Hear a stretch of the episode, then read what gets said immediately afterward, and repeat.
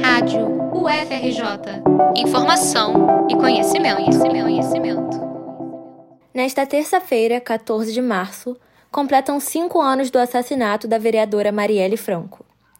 Ela era uma mulher preta, lésbica e periférica que lutava pela igualdade de gênero, pela igualdade social e contra o racismo. Marielle foi morta a tiros e se tornou uma das inúmeras vítimas da violência política de gênero. Em agosto de 2021, quando foi sancionada a Lei 14.192, a violência política de gênero passou a ser tipificada como crime. Esta prática pode ser definida como qualquer tipo de agressão contra a mulher, com o intuito de impedir ou restringir o acesso e o exercício de funções públicas. Entre agosto de 2021 e novembro de 2022, o Ministério Público Federal, o MPF, registrou sete casos de violência política de gênero a cada 30 dias no Brasil. Segundo o Tribunal Superior Eleitoral, o TSE, as mulheres representam aproximadamente 53% do eleitorado brasileiro. Apesar disso, ocupam somente 17% da Câmara Municipal, 15% da Câmara dos Deputados e 12% do Senado e das prefeituras. Neste ano, a Câmara dos Deputados contará com 91 mulheres. Houve um crescimento de 18% em comparação com 2019, quando havia 77 deputadas. Apesar disso, as mulheres ainda representam a minoria na política e as estatísticas estão longe do ideal.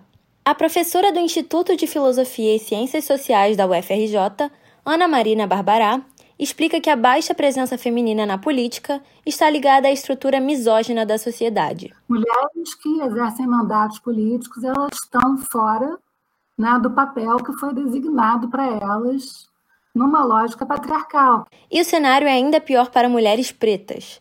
Segundo o censo das prefeitas, as mulheres negras representam 28% da população, mas governam apenas 4% dos municípios.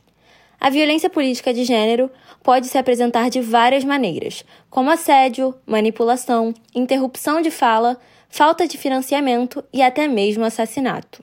No entanto, um levantamento desenvolvido pela Terra de Direitos e Justiça Global destaca que ela acontece em sua maioria por meio de ofensas e ameaças virtuais. Letícia Sabatini, pesquisadora da Universidade Federal Fluminense, a UF, explica como o funcionamento das redes sociais potencializa os ataques a mulheres da política. As plataformas digitais a partir da internet e os mensageiros instantâneos, eles conseguem é, sim aumentar a incidência desses ataques, uma vez que eles estabelecem canais diretos entre os cidadãos e as deputadas federais e as senadoras. Na semana passada, foi publicado o Mapa da Violência Política de Gênero em plataformas digitais realizado por Letícia e outros pesquisadores do Laboratório de Pesquisa em Comunicação, Culturas Políticas e Economia da Colaboração da UF.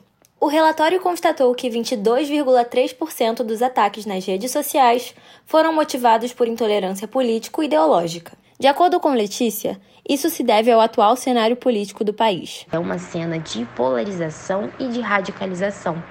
Isso significa que os diferentes campos políticos acabam utilizando a violência como um dispositivo para atacar o seu oponente. Os ataques a mulheres e a baixa presença feminina na política afetam a democracia. Ana Marina Barbará destaca algumas das consequências simbólicas da violência política de gênero. Eu acho que tem esses dois lados. Pode produzir medo, em determinadas situações muito agudas, né, de polarização, mas pode produzir também um aumento da indignação e o desejo de estar mais presente ali naquele espaço, de visibilizar aquelas agressões. Né? A professora acredita ainda que a violência política de gênero se apresenta como um alerta para a sociedade e, por isso, deve ser combatida mas ela é um sinal de que a gente não avançou tanto quanto a gente deveria ainda, né? de que a gente não radicalizou a ideia da autonomia das mulheres, né? a ideia das mulheres como sujeitos, né? como sujeitos políticos. Né? Todas as manifestações que visibilizem as violências são eficazes, né? desde as denúncias, né?